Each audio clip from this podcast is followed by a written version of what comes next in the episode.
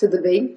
Hoje eu vou falar sobre ejaculação retardada, que é um retardo acentuado ou uma incapacidade de atingir a ejaculação de forma persistente ou recorrente.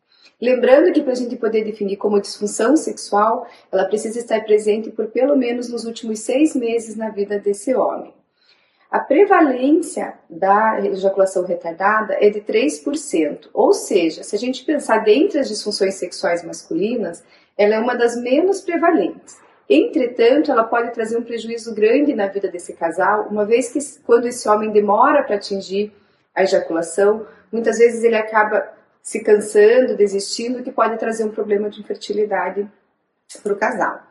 É, dentre as causas, nós temos as psicogênicas e as orgânicas. Nas orgânicas, a gente pode ter causa anatômica, é, neurológica, é, endócrinas, infecciosas, em, em razão do uso de medicamentos, entre outras.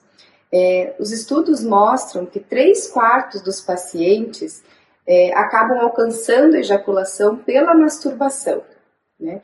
Ou seja, isso é um dado bem importante para a gente, porque então a gente consegue entender que pelo menos 75% desses homens são de origem psicogênica, uma vez que na ejaculação, eles, na, na masturbação, eles conseguem estar ejaculando.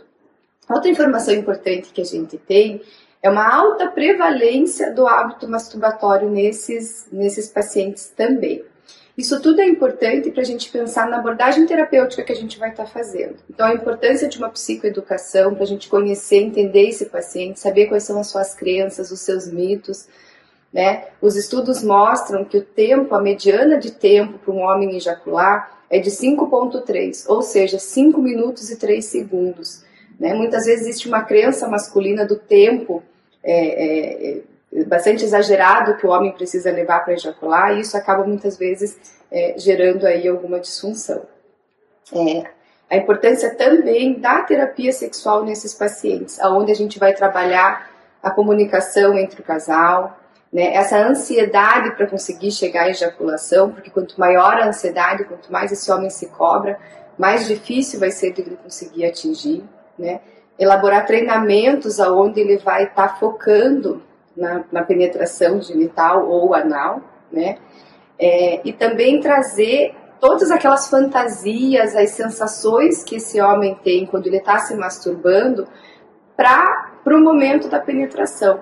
Então, é, essa abordagem ela acaba sendo bastante importante para estar tá auxiliando é, e, e, e, fazendo com que esse paciente consiga, então, está ejaculando durante o momento da penetração.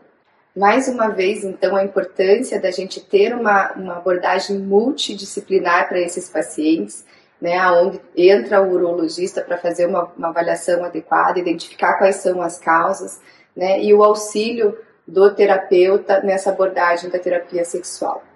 Até uma próxima.